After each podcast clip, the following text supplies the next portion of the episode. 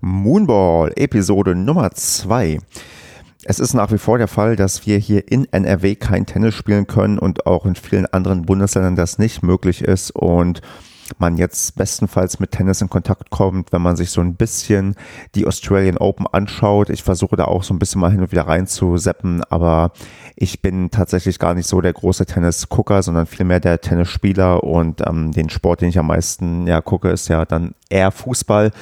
Deswegen, ja, mal gucken, wie viel ich davon mitnehme, aber so ja, das ein oder andere Spiel oder die ein oder andere spannende ja, ähm, Szene werde ich mir, glaube ich, ähm, angucken und wenn ich mal zufällig reinseppe und sehe, dass man da gerade spannend im fünften Satz ist, dann bleibe ich da ja auf jeden Fall ähm, hängen und wenn dann die Finals vielleicht anstehen oder die Halbfinals mit den großen Stars, dann bin ich vielleicht auch wieder so ein bisschen dabei wie der, ja, vielleicht wie der klassische EM- und WM-Gucker bei Fußball, der dann auch nur einschaltet bei den besonderen Veranstaltungen. Nichtsdestotrotz habe ich natürlich trotzdem vor, hier ein bisschen was zu erzählen in meiner ja, Monolog-Serie hier, die sich ähm, Moonball nennt. Und habe mir mal überlegt, ähm, das ist heute gar nicht so tennislastig, aber zumindest sportlastig, denn ich spiele ja Tennis nicht unbedingt, weil ich den Sport, doch, also ich finde ihn schon gut, so ist es nicht, aber für mich war immer elementar wichtig, dass bei einem Sport es ein ja eine Art ähm, Duell gibt, dass man mal gegen jemanden antritt und dann ähm, guckt, wer gewinnt. Also es ist für mich sowas wie ja, Schwimmen, Joggen, irgendwas, was man so für sich macht, Fitnessstudio, wo man selbst sein eigener Gegner ist, ist gar nicht so meine Sportart. Und da habe ich halt dann ja für mich irgendwann gemerkt, nee, ich brauche schon Gegner. Mm, und ähm, beim Tennis tendenziell hat man immer einen Gegner, mit dem man mal ebenso spielen kann. Und ähm, das ist auch recht schnell möglich, wenn man im Verein drin ist und man ist auch nicht darauf angewiesen, mit einem Team zusammenzukommen. Also man kann wirklich einfach so spielen. Und Lange Rede, kurzer Sinn. Für mich soll es heute so ein bisschen gehen, dass ich mal so ein paar, ja, bewegende Sportmomente gut inszeniert unterbringen möchte. Und ähm, zwar wie die filmisch oder in Serien untergebracht wurden und hier einfach mal meine Tipps geben möchte für bewegende Sportmomente, die es halt ähm, gibt und die oft sehr, sehr gut inszeniert werden. Und da ist natürlich ähm, Tennis nur ja selten Thema, weil es nicht so viele Tennisfilme gibt oder Szenen, in denen Tennis irgendwie eine Rolle spielt. Aber nichtsdestotrotz möchte ich hier mal meine, ja, sagen wir mal, fünf Tipps geben für Filme, Schrägstrich, Serien, Schrägstrich, Szenen von Filmen oder Serien, die ähm, bewegende Sportmomente darstellen, die man unbedingt gesehen haben muss. Diese Aufzählung ist definitiv nicht vollständig und natürlich freue ich mich über Anregungen, Tipps und ja, ähm, Einsprüchen, welche Sportfilme oder Sportserien denn besser sind oder die man auch auf jeden Fall gesehen haben muss oder die halt in dieser Aufzählung fehlen. Und ich würde jetzt mal gleich mal mit Platz Nummer 5 anfangen. Platz 5, Borg McEnroe. Ich hatte es bereits im letzten Jahr mal erzählt, dass ich diesen Film mir letztes Jahr zum ersten Mal angeschaut habe und es kann heute, glaube ich, guten Gewissens sagen, man muss ja manchmal so einen Film ein wenig sacken lassen, um zu sagen, ob man den jetzt gut oder nicht so gut fand, aber dass das doch vielleicht oder wahrscheinlich der beste Tennisfilm ist, der bisher produziert wurde, ohne dass ich viele andere bisher gesehen habe.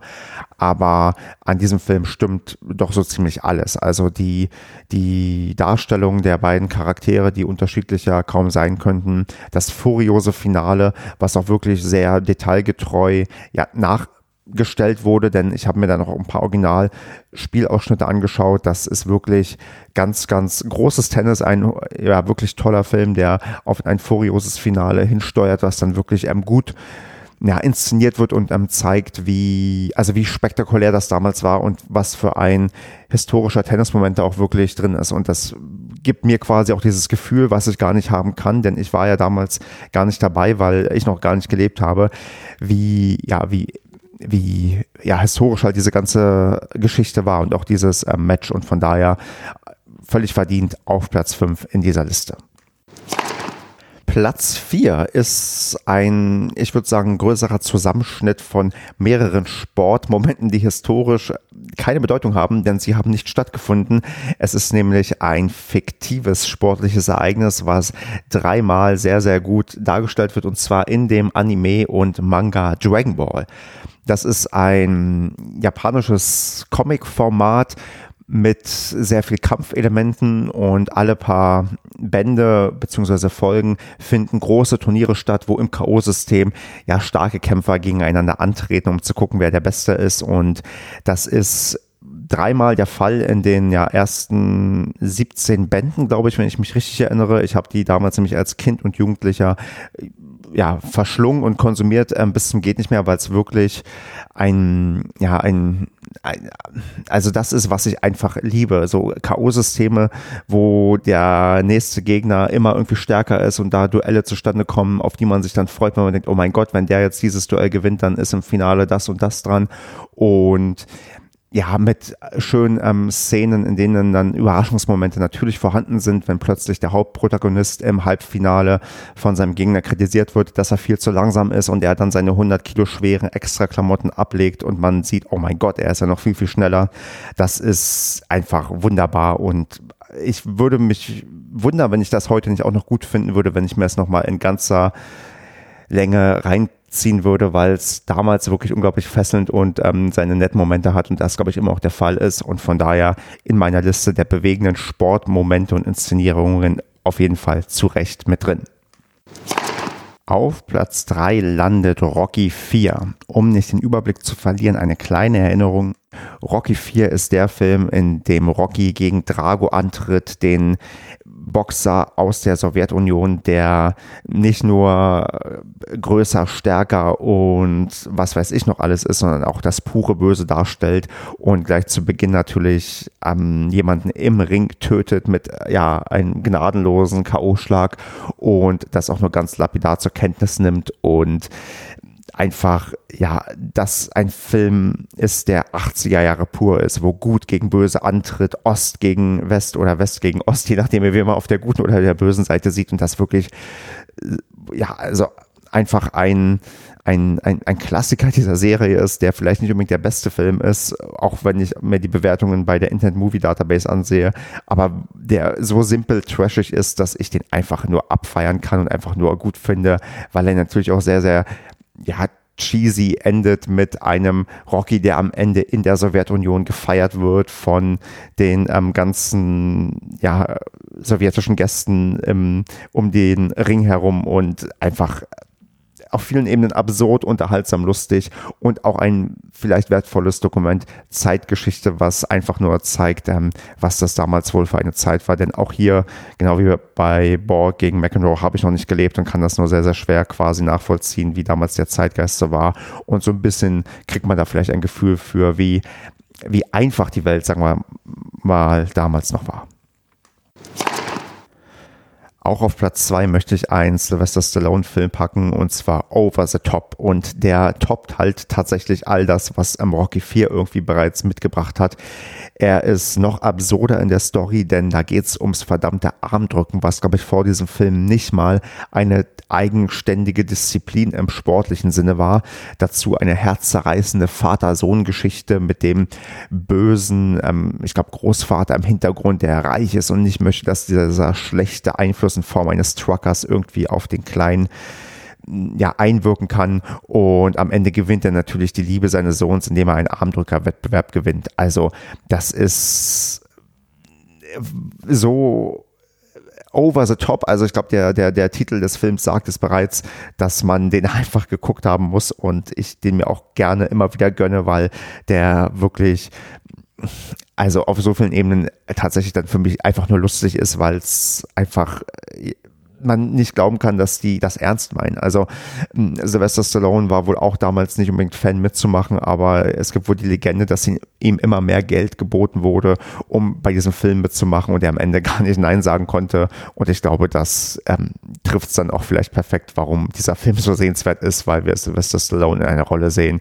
die vielleicht wie für ihn gemacht ist, aber wirklich in einem Film, der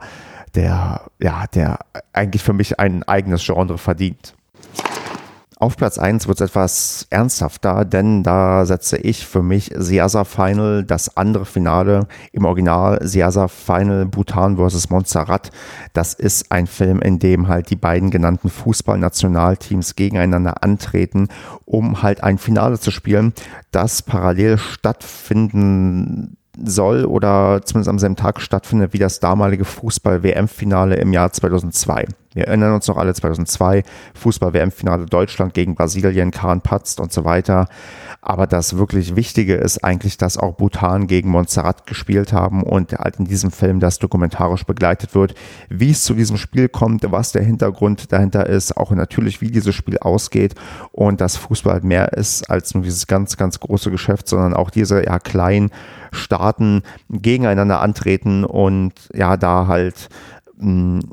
ja, zeigen, dass ähm, Fußball mehr ist als halt ähm, die große Leinwand und ähm, das große Stadion und mit allen Unwägbarkeiten, die halt irgendwie ja dazugehören, dass ich glaube, der Trainer äh, von dem einen Team wird kurze Zeit vorher irgendwie abspringen, dann braucht ein Ersatztrainer und was weiß ich alles voller Dramaturgie und das einfach eine also eine ja, Ode an die Fußballliebe ist und an den Sport, der vielleicht mehr ist als halt das, was uns die FIFA und UEFA geben und daher meine Nummer eins an Sportfilmen, die ich auf jeden Fall empfehle, auch vielleicht nicht so bekannt ist, die man, ja, den man sich aber auf jeden Fall mal angucken sollte, weil er einfach Fußballromantik pur verkörpert und deswegen auf jeden Fall in jede gut sortierte Sportfilm-Videothek hineingehört. So, das war's mit meinen Top 5, die auf jeden Fall unvollständig sind, denn ich weiß, Moneyball ist auch ein großartiger Film und ich habe auch gehört, aber noch nicht gesehen, dass Cool Runnings sehr empfehlenswert sein soll. Es fehlt auch sowas wie das ähm, Karate Kid, wo auch wirklich sehr, sehr schön Sportgeschichte geschrieben wird. Aber ähm, das gibt vielleicht ein bisschen Anregungen für euch, was man jetzt so im Lockdown machen kann. Die Filme sollte man vielleicht alle irgendwie in irgendeiner Form gesehen haben oder die Szenen oder wie auch immer. Und ich freue mich natürlich über eure Tipps, was ihr empfehlen könnt, was man gesehen haben muss, was wirklich schöne und gute inszenierte Sportmomente sind, die einfach ja bekannt sein müssen, die ich mir vielleicht auch noch anschauen soll. Und von daher freue ich mich, wenn ihr mir auf Instagram, Twitter unter Kleines Tennis ähm, Bescheid sagt, was es noch so für Filme und Serien gibt, die man gesehen haben muss. Und ich würde abschließen doch noch mit einem außer Konkurrenz ähm, Sportereignis. Und zwar gibt es bei den Simpsons eine Folge, in der ähm, die Simpsons einen Tennisplatz haben und er heißt im Original ähm, die Folge Tennis mit Venus. Und ähm, es läuft darauf hinaus, dass man da tatsächlich in dieser Folge nicht nur die beiden Williams-Schwestern sieht, sondern auch Pete Sampras und Andrew Agassi und die mit den Simpsons interagieren und es bei Simpsons hin und wieder mal, ähm, glaube ich, auch Tennis-Szenen ähm, gibt, aber das, glaube ich, die Folge ist, die am meisten quasi Tennis, ja, verarbeitet und das natürlich auch noch ein absoluter Tipp ist, den ich hier weitergebe. Ist zwar kein so ähm, epischer Tennis-Sportmoment mit dabei, aber wer Tennis mag und ähm, wer die Simpsons auch mag, denn die kann man eigentlich nur mögen, sollte sich diese Folge auf jeden Fall angeschaut haben. Und jetzt ähm, freue ich mich, wie gesagt, sehr auf eure Tipps, was ich mir jetzt als nächstes angucken soll. Vielen Dank.